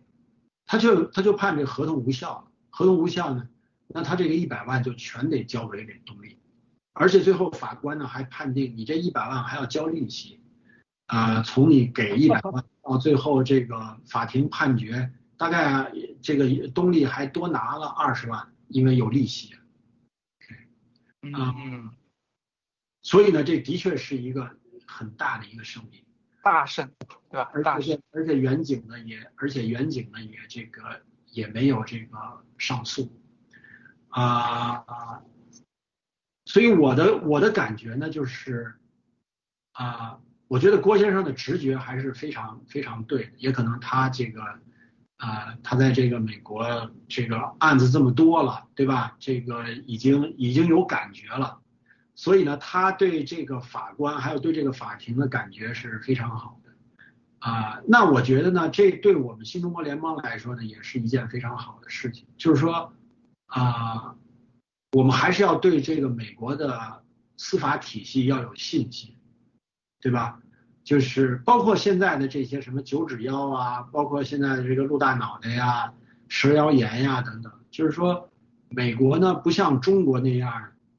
号称这个就像鸡血一样，对吧？说这个，比如说这个啊，你周一发生的刑事案件，比如说这个李四把王五给砍了，然后呢这个。这个媒体宣传呢，都是这个李四好像是十十恶不赦似的，结果到礼拜五的时候，这个李四已经被执行枪决了，好像大家都大快人心似的，这个这个正义得到了伸张。其实不是这样的，其实这个但是还没完，还没完，到第六的到星期六的时候，又这整个案情又出现了反转，结果人已经被干掉了。对对对，所以。所以我觉得 CCP 它完全是利用这种人的这种情绪，就就是就是希望好像这个马上就有这个这个这个马上就有善有善报，恶有恶报，但实际上实际上不是这种情况的。这个所以美国这个很慢，但并不代表它没有继续往前走。那这个。我希望这个大家，你回答你回答我最后一个问题啊，关于这个案件的最后一个问题，然后咱们进入下一个环节，好不好？我问最后一个问题，就是说，您觉得哈，您觉得为什么这个这个当时郭先生那么啊那么这个那么有自信啊？你成为一从一个专业的律师的角度呢，居然跟这个郭先生的这个判断呃呃。就是不一样不一致嘛，但是您没有对，那郭先生对了，对吧？您是专业的哦，您是专业法律人士哦。那么您觉得这个根本原因是什么？而且这最关最关键的就是说，您觉得为什么最后是我们大获全胜？这个最根本最关键的因素是什么？嗯，我先回答你第二个问题吧，Nick。就这个案子，这个案子就是这个案子，法官这么判，对吧？就是要把一百万完全的这个。呃，偿还给东丽，然后呢，这等于就是判这两个骗子的确是骗子，对吧？这你要承认。对，虽然他通篇没有说你们两个是骗子，但是呢，他说你们两个没有执照，你们做的这个事情呢是，你们做的这个事情呢是刑事调查，OK？对。那合同无效，实际上就等于说你你你们当初你们签这个合同是骗人家的，你没有执照。诈骗。嗯，对。但是对他字里头没有说他们是骗的，但实际上呢，这个效果就是说他们是骗的。嗯，但是呢，这个这个决定里头呢，并没有说这个他对这个郭先生的这个身份的问题呢，并没有并没有这个一个定论。OK，他说你们双方都没有这个足够的证据来证明这个郭先生到底是异己还是不是异己，这是他的这个法庭的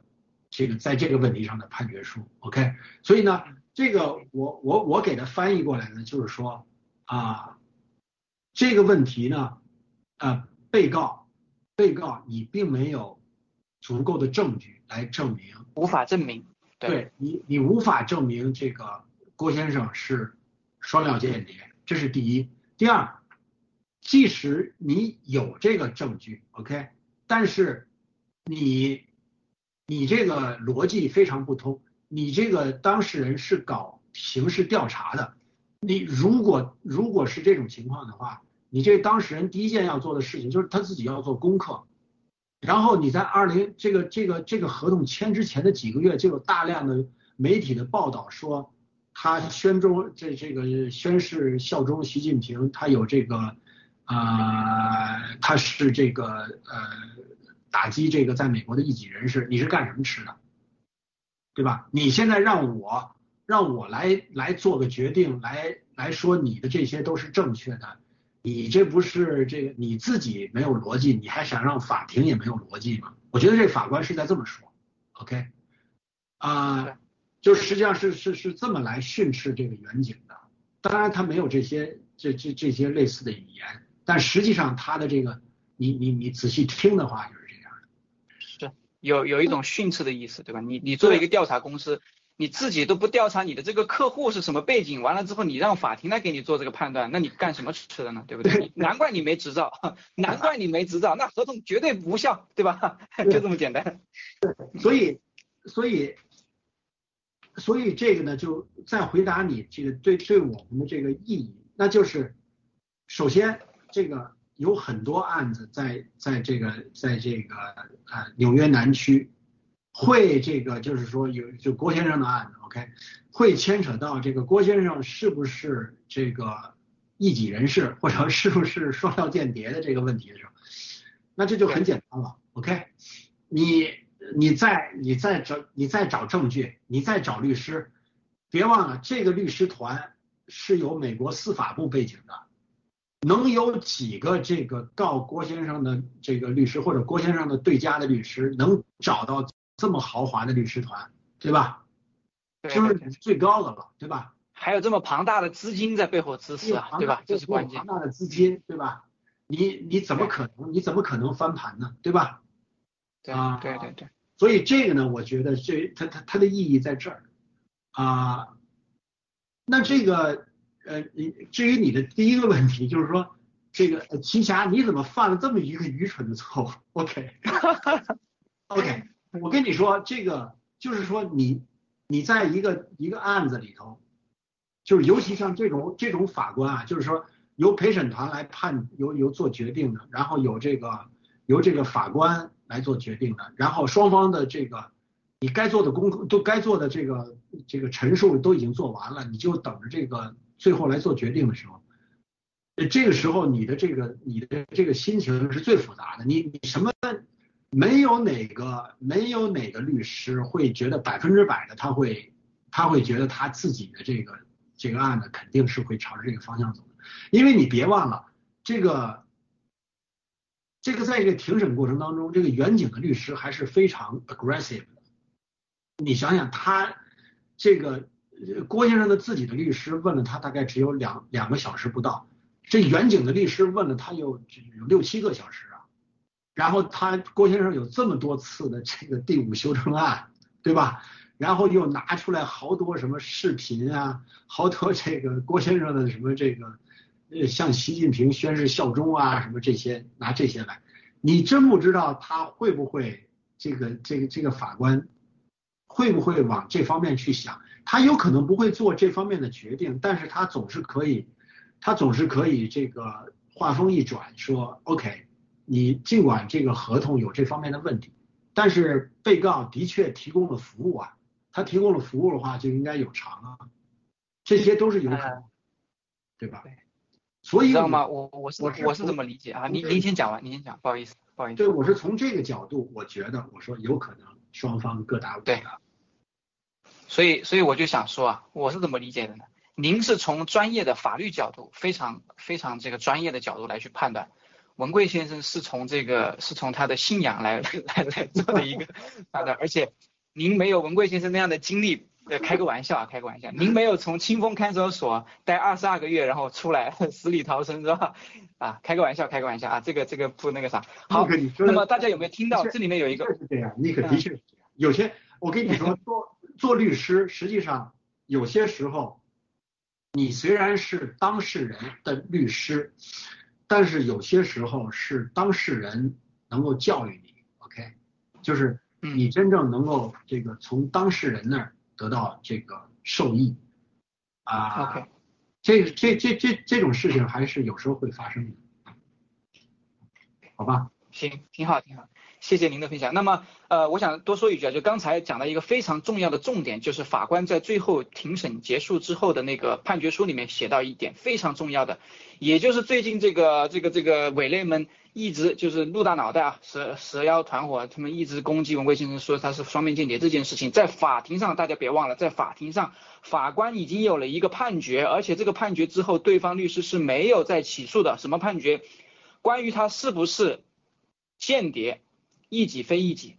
法庭没有足够的证据去证明他是，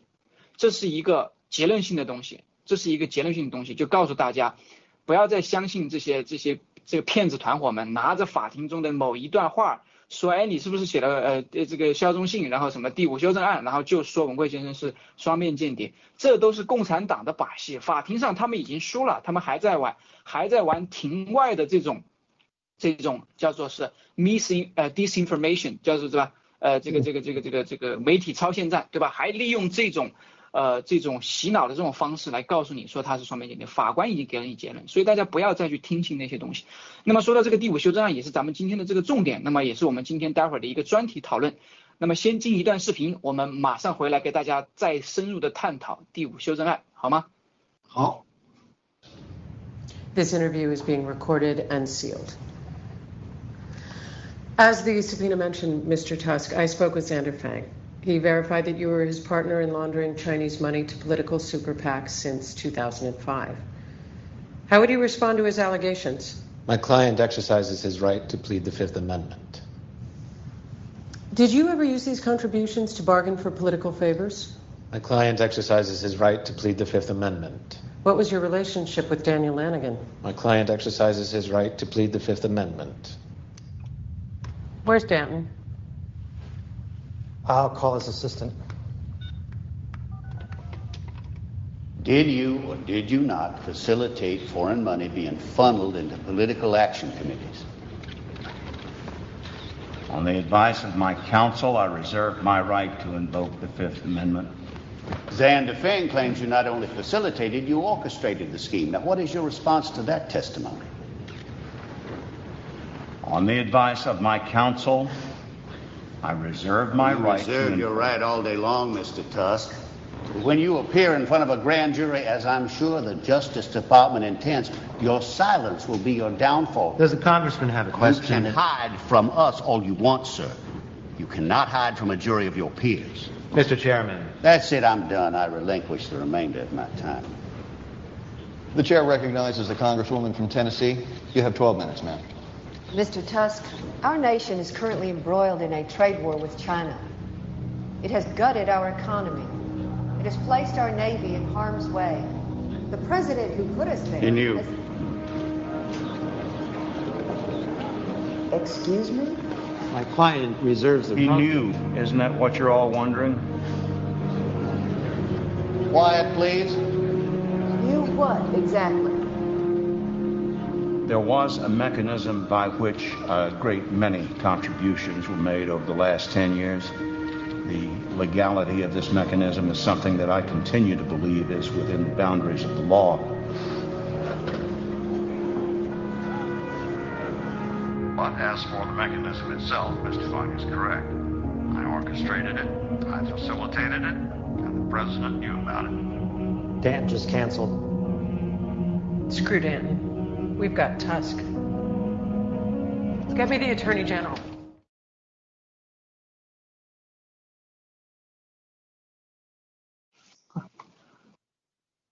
好的，欢迎回来啊！时间很快，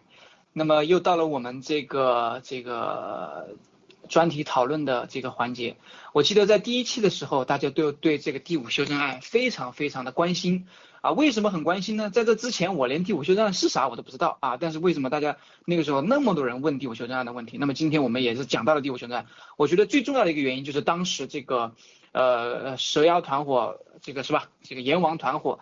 这个暴暴雷暴雷完了之后，他们大量的利用了这个文贵先生在庭审中的合理的运用第五修正案来污蔑文贵先生，然后说他哎你这个这个这个哎这个问题人家问你是不是跟共产党什么什么的有关系，然后你不回答，哎你是不是就是了，对吧？哎，这个问题你又不回答，感觉你就是又在避免人家这个挖你的这个料啊，是吧？你这个跟共产党又有什么关系啊，对吧？这个就是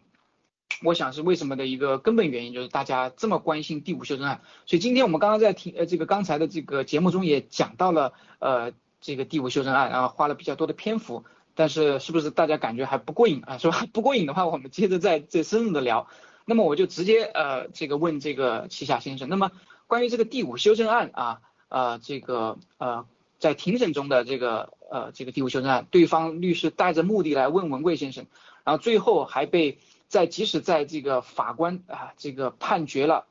非常明确的啊一个结论，就是说无法证明文贵先生是啊双面间谍的情况下，还被这个伪类们。在这个庭外啊，在社交媒体上啊，利用这种媒体的这种超限战，来利用这里面的这些啊庭审记录来宣传说文贵先生哎是双面间谍，对吧？说他跟中共有关系。那么您觉得在这里面还有值得分析的呃或者说值得分享的呃几个呃哪几个问题吗？比如说啊对方律师带着什么样的目的问了文贵先生这样的一个问题，然后文贵先生呃利用第五修正案或者合合理的运用了第五修正案。来避免了这样的一个呃过多的这样的一个纠纷。那么，如果文贵先生不用第五修正案，那会是什么样的一个后果啊？这样，我希望从这个角度，您能给大家再分享分享，好不好？OK，好的，那个 Nick，啊，我觉得呢，我我因为这个我们这个节目又有普法的作用，所以呢，我想呢，就是在回答你这个问题之前呢，可以先跟大家把这个第五修正案的这个大概的这个内容和这个。呃，相关的背景给大家介绍一下，还有它怎么使用。这个第五修正案是美国宪法的第五修正案。那这个美国宪法第五修正案呢，它实际上是都是关于这个刑事起诉被告在刑事被刑事起诉了以后一些基本权利啊，比如说这个被告呃这个他的这个就是刑事案件必须要由这个陪审团来决定。啊，还有呢，这个刑事的这个被告呢，必须呢，这个要有这个律师，有权这个有律师啊，或者说这个政府呢有义务给这个，如果他没有钱的话，给给这个刑事的被告这个配律师，免费的律师。然后就是这个第三条，就是 这个啊，被告不能够。在法庭上啊作证啊认罪，OK 啊，在谈到第五修正案的时候呢，大家一定要记住呢，就是这个第五修正案最原始的这个出处呢是用在这个刑事案件当中，所以呢这个呃。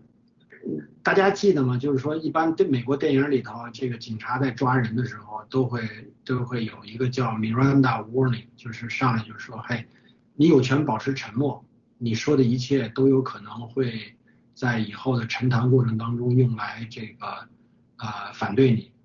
啊。那这个保有权保持沉默，就实际上就是从这个第五修正案来的，也就是说这个。被告，刑事的被告有权对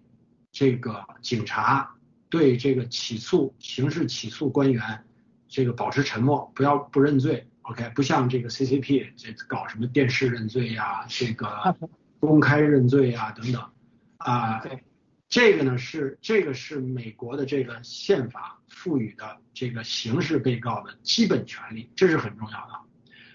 那这个。这就这就牵扯到一个在庭审过程当中，大家知道，就是说在美国的这个就是刑法里头，这个叫这个呃，一般都是检察官或者说这个政府他的举证责任来证明被告啊犯了罪，OK，就是说是政府的举证责任。对，公诉人是吧？对，公诉人，对，叫英语叫 prove beyond reasonable doubt。所以大家如果仔细看的话，就是你你你们可以看，就是美国的司法部在每每次宣布这个，比如说有哪个重大案件时候，比如说这个啊猎狐行动有多少个这个中国人中国公民被抓了，因为猎狐行动，然后他们都被刑事起诉了，然后就讲一通他们都干了什么事情啊，根据根据这个起诉书，然后他最后一段一般都会说这么一句话，就是说这个啊、根据美国的宪法，所有的这个呃犯罪的嫌疑人，在这个今天的这个声明里头提到的这些人，他们呢在被证明有罪之前都是无辜的，they are all innocent，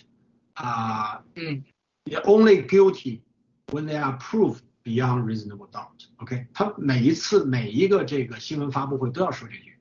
所以到了庭审的时候，这就有一个非常有意思的事情，就是说，一般来说哈、就是刑事辩护律师，他都不会主张自己的当事人，也就是被告，在法庭上作证。OK，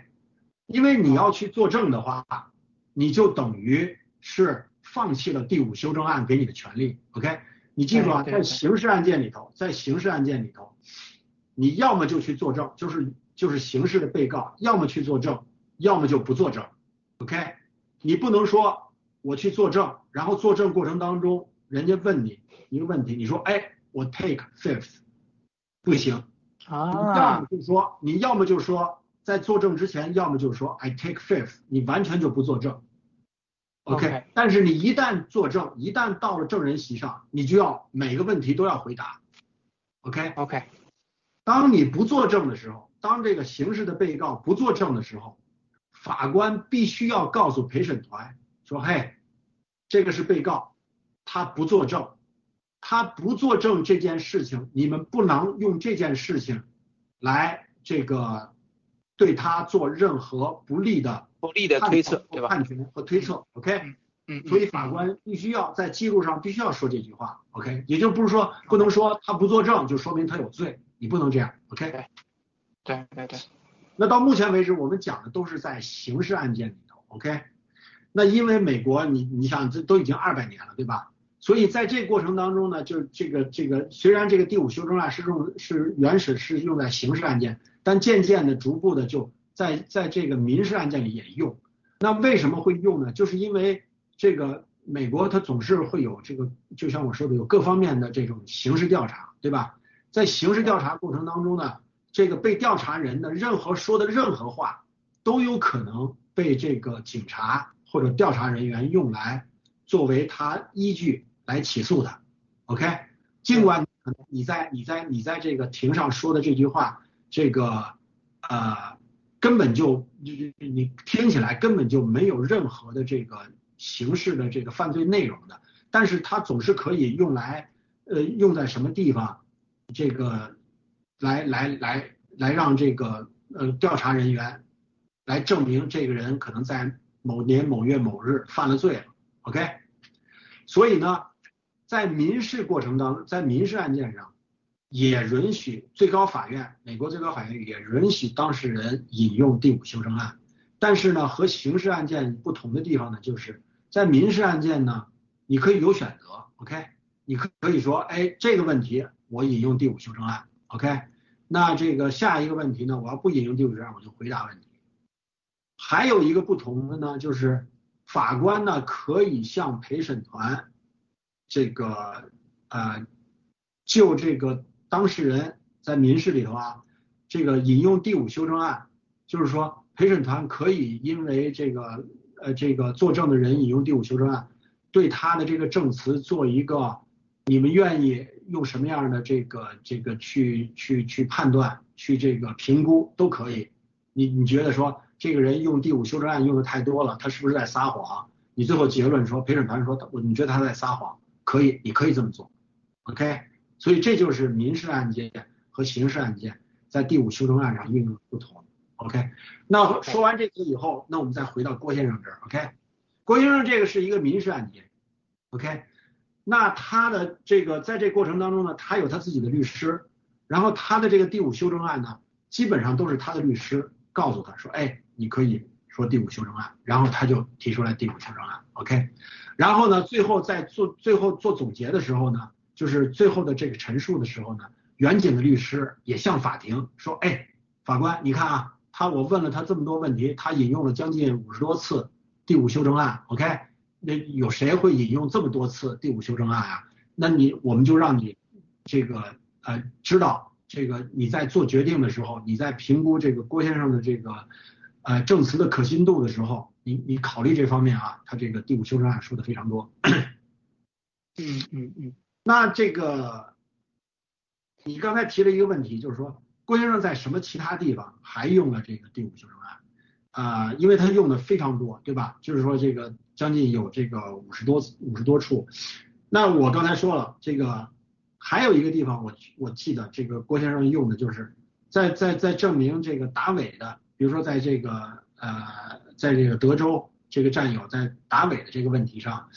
就是说呃这些人是不是跟你有关系啊等等，在这个问题上的时候，郭先生也引用了第五修正案，OK。嗯啊，嗯哼，我觉得呢，这个也是可能也是跟这个也是跟到最后也可能会牵扯到资金，或者也可能会对这个就是问来问去的话，可能会问到法治基金啊，有有有有这种有这种可能性，所以呢，可能郭先生就觉得算了，我也我也不想这个不想让你们有更多的这种这个啊念头，我就对我就在这儿把你们给这个打住就行了啊。大家要注意的就是，凡是这个第五修正案啊，基本上都是关于资产问题。OK，你如果回去看的话，基本上都是关于资产问题。无论你是郭先生在美国的，还是在香港的，还是在大陆的，OK。所以呢，在资产问题上，郭先生引用的基本上都是第五修正案。OK，还一个大家要知道的就是。郭先生自己有律师，OK，东立的律师是东立的，郭先生自己有律师，在这个庭审过程当中呢，郭先生呢是根据自己律师的意见来决定是不是引用第五修正案，OK，啊，你刚才问了一个问题，Nick，你问说，Mike Waller 为什么不引用第五修正案，对吧？对，这有一个可能性就是。Mike Waller 没有他自己的律师，OK，这是还有一个。您的意思就是说，还有，OK，您继续，您继续。对，还有一个呢，就是 Mike Waller 他并没有这么多的案子，他不像郭先生有这么多的案子，OK，那一般你你你自己有很多的案子，你必然就会有自己的律师，对吧？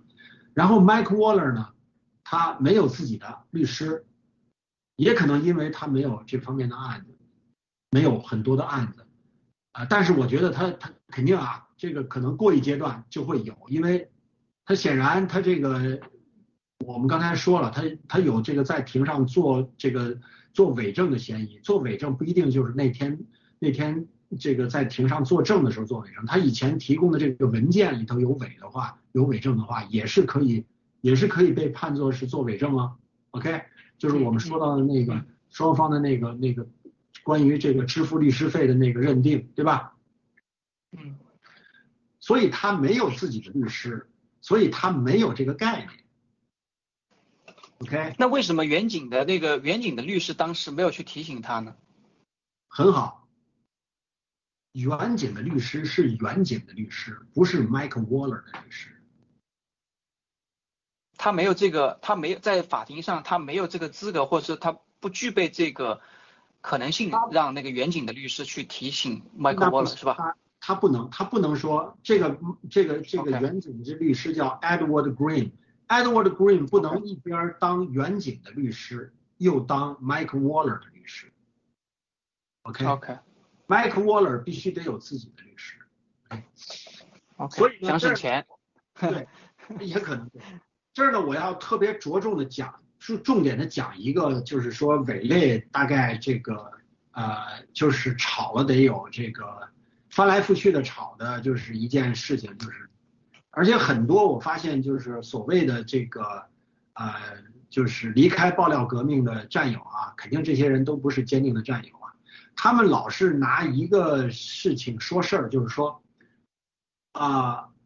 你像比如说那个谁，那个陆大脑袋，就我记得他有一次在直播上就说说，你看人家问他，他是不是中共的这个啊间谍，他居然用第五修正案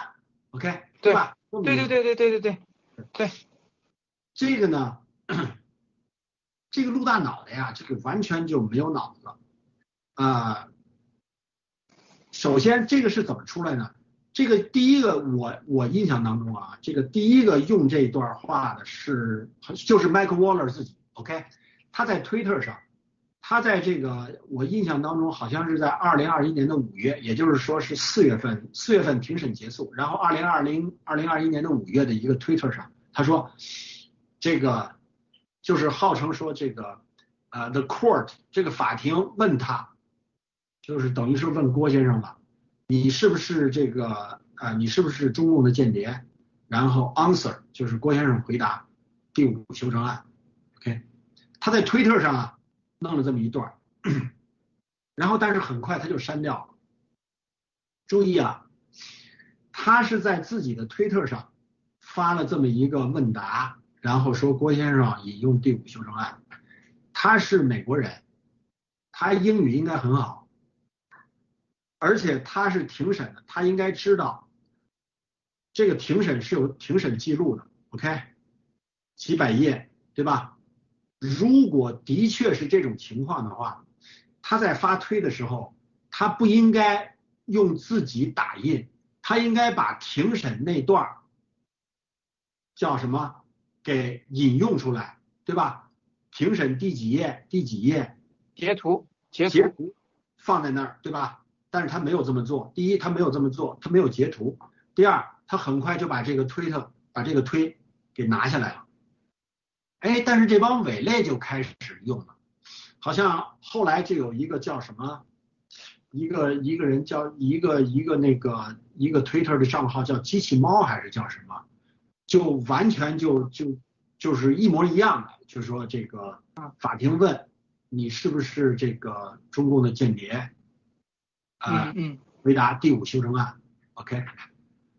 嗯，这个是完全不可能的，Nick，OK，今天我呢借机会跟大家就是所有听这个节目的这个听众讲一下，就是这种情况根本不可能，为什么呢？首先我们刚才已经讲了，郭先生有他自己的律师，对吧？你在问这种，第一，远景的律师不可能问这种问题的，这种问题。这种问题是非常愚蠢的，对吧？你你怎么可能？你也也许问陆大脑袋，陆大脑袋会回答，对吧？郭先生经历过这么多庭审，经历过这么多事儿，你问这个问题，首先郭先生的律师就会反对，理由是什么？这个问题，这个明显是带有恶意的，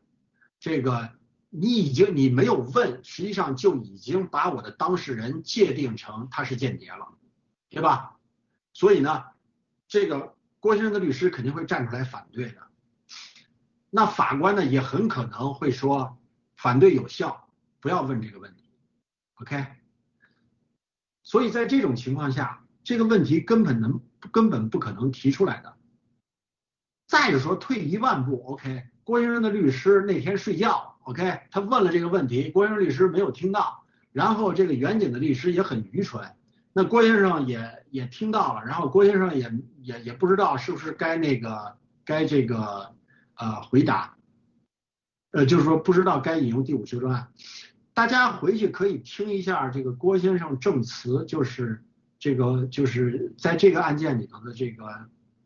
就是呃最初出来作证的。大概前十个问题里头就有这么一个问题，类似的，OK，当然不是间谍。我记得郭先生的就是东东立的律师问郭先生说：“你支持共产党吗？”郭先生说：“我不支持。”你认为你是共产党的一己人士吗？对，我认为我是一己人士。你为什么这么认为？郭先生说：“我从二零一七年的一七年就开始爆料，我做了什么什么什么事情，什么什么什么事情，OK。”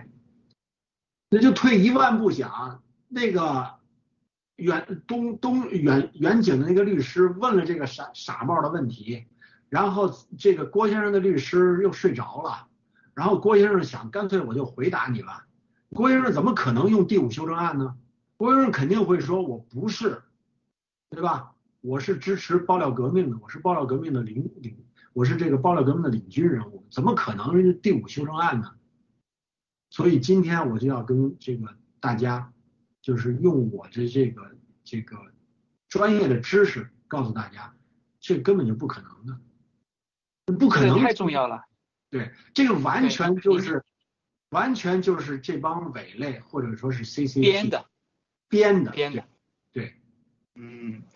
就是明确的一点啊，就明确一点，这个实在太重要了，就是明确一点。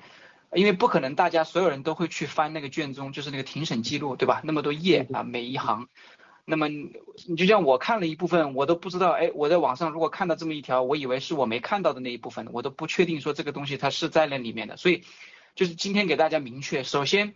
大家可以去翻啊，可以去翻，你可以用 Control Find，对吧？去那个 电子电子文档里面去搜。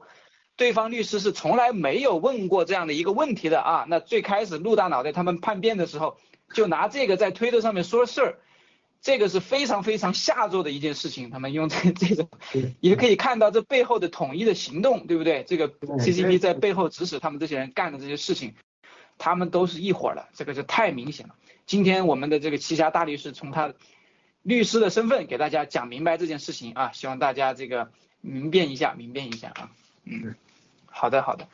那我觉得这个第五修正案，我觉得我们今天已经给他讲透了哈。我觉得咱们加起来合起来，差不多讲了有四十四五十分钟的第五修正案的主题了。我觉得非常好，非常好。这个我相信解答了大部分人的这个这个疑惑哈。那么行，那么我们嗯，希望是吧？哎，我觉得一定是一定是解答了这个大部分疑惑。那行，那请大家不要走开啊，我们马上进入我们的精彩互动时刻，跟大家在线。啊，这个探讨和交流啊，相关的一些问题啊，大家可以踊跃的提问啊，我们待会儿见。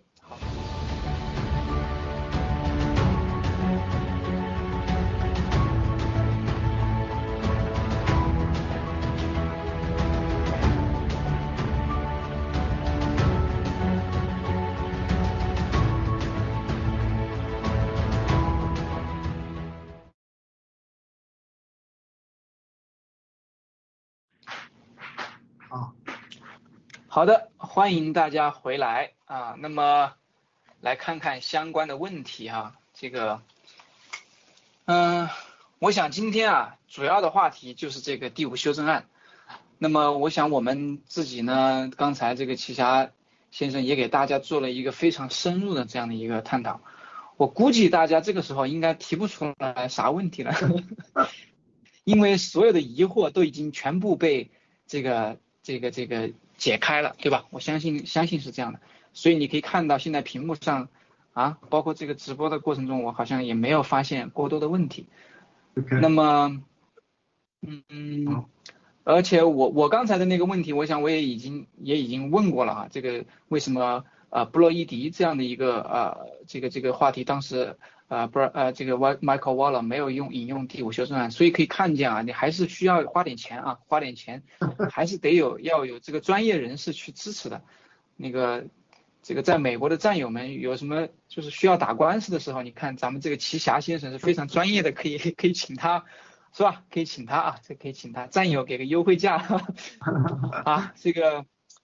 好的，呃，如果还有什么其他的问题呢？呃，也可以欢迎大家给我们留言啊！我看到现在为止，好像确实是没什么问题。我我也相信我们今天给大家做了一个非常深入的这样的一个探讨啊，关于第五修正案。那么，嗯，好，那没有什么问题的话呢，那我们今天的节目呢就到这里，也耽误了大家差不多两个多小时的时间啊啊！谢谢大家的这个关注啊。那么还原。对，还原庭审现场，揭示事实真相，从法律的角度来解析真实案件，啊，探讨这些案件给新中国联邦带来的深远影响。大戏已经拉开帷幕，正邪角力一触即发。呃，持续关注真相拼图，您将找到答案。播出时间，现在我们的播出时间已经改了啊，改了美东的每周五的晚上十点，北京时间每周六的早上十点，在依然在原来的 GTV 和 YouTube 频道，喜马拉雅啊农场联盟的账号。跟大家见面，好了，呃，那么今天的节目就到这里，下一周同一时间我们继续揭露真相，观众朋友们，我们不见不散，再见，再见。